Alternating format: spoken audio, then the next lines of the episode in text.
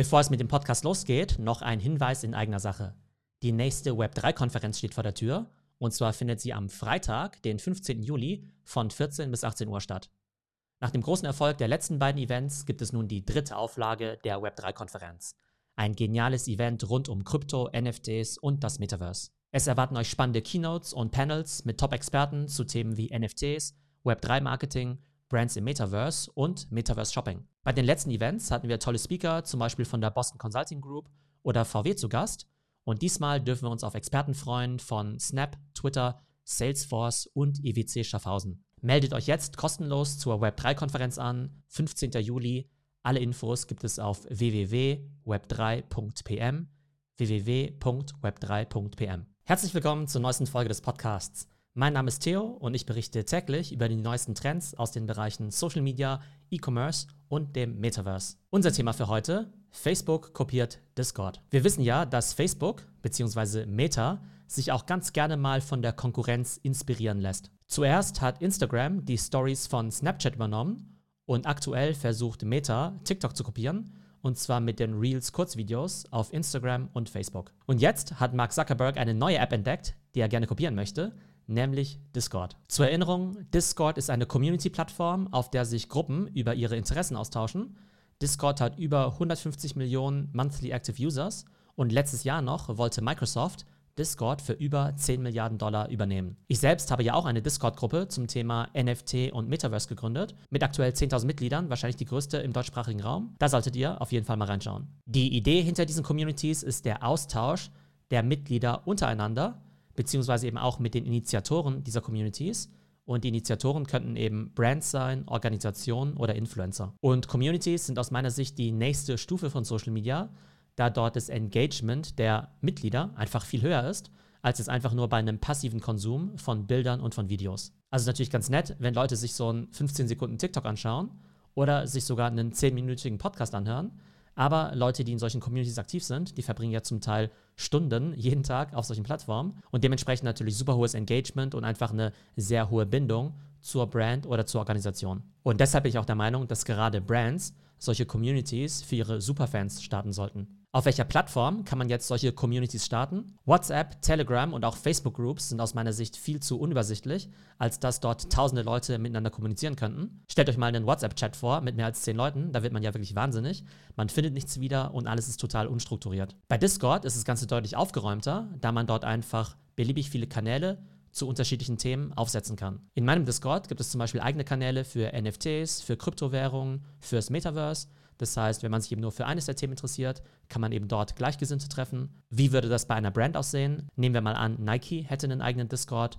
Dann könnten die eben eigene Channels aufmachen zu Basketball, zu Running, zu Yoga, für Nike Women, für Nike Men. Und so kann man die ganze Diskussion und auch Community deutlich besser strukturieren. Und genau diese Struktur will Meta jetzt eben auch für seine Facebook Groups übernehmen. Lasst uns mal reinhören, wie Meta das Ganze ankündigt. We're testing some new updates coming to Facebook Groups. So let's jump into it. To keep you in the loop across all your hobbies and interests, the new sidebar gets you to your favorite groups faster. There's lots to see and even more to talk about. Good thing the new menu in groups keeps conversations organized through different channels. From here, you can jump into more casual settings, creating conversations through chat, audio, and feed channels. Okay, enough of that before we start getting hungry. Let's mix it up, shall we? With all the latest updates coming to your groups, it's never been easier to jump into your passions and feel closer to your people. Jump into Facebook Groups. Wenn man sich das User Interface der neuen Facebook Groups anschaut, dann könnte man es glatt mit Discord verwechseln, denn nicht nur die Struktur und das Design ähneln sich, Meta hat sogar lila als Hauptfarbe von Discord übernommen. Und das ist natürlich echt ein bisschen krass. Wir wissen ja, WhatsApp ist ja grün, die Facebook-App selbst ist ja blau. Von daher wäre es ja auch relativ logisch, dass Facebook-Groups eben auch weiterhin blau bleiben. Und aus irgendeinem Grunde hat sich jetzt eben Facebook gedacht, naja, wenn wir jetzt eben schon die Struktur von Discord übernehmen, dann doch am besten auch noch komplett das Design und sogar die Hauptfarbe. Und neben den ganzen Chats kann man in Facebook Groups eben auch Live-Audio-Channels starten. Also so wie bei Discord oder auch Clubhouse falls der eine oder andere sich noch an diese App erinnert. Kommen wir jetzt zu Theos Take, meiner Einschätzung des Ganzen.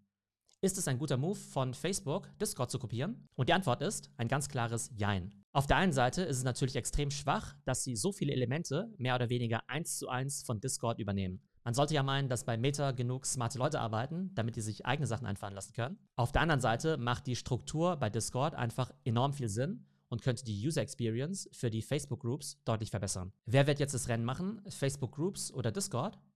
Obwohl ich selbst ein großer Fan von Discord bin und Facebook Groups überhaupt nicht nutze, muss man trotzdem mal festhalten, dass Facebook Groups offenbar über 1,8 Milliarden Monthly Active Users hat, also etwa zehnmal so viele wie Discord. Wobei es eben durchaus sein könnte, dass das User Engagement und die Aktivität bei beliebten Discord-Gruppen deutlich höher ist als bei der durchschnittlichen Facebook-Gruppe. Was bedeutet das Ganze jetzt für Brands und Unternehmen?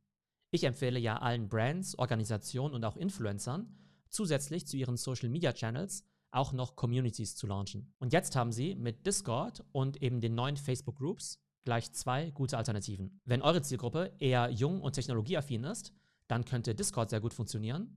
Und für alle anderen Zielgruppen könnte eben Facebook Groups eine ziemlich gute Option sein. Wobei ich jetzt nur noch darauf warte, dass TikTok auch noch so ein Community-Feature launcht. Und das könnte ehrlich gesagt, zumindest für junge Leute, am allerbesten funktionieren. Was meint ihr?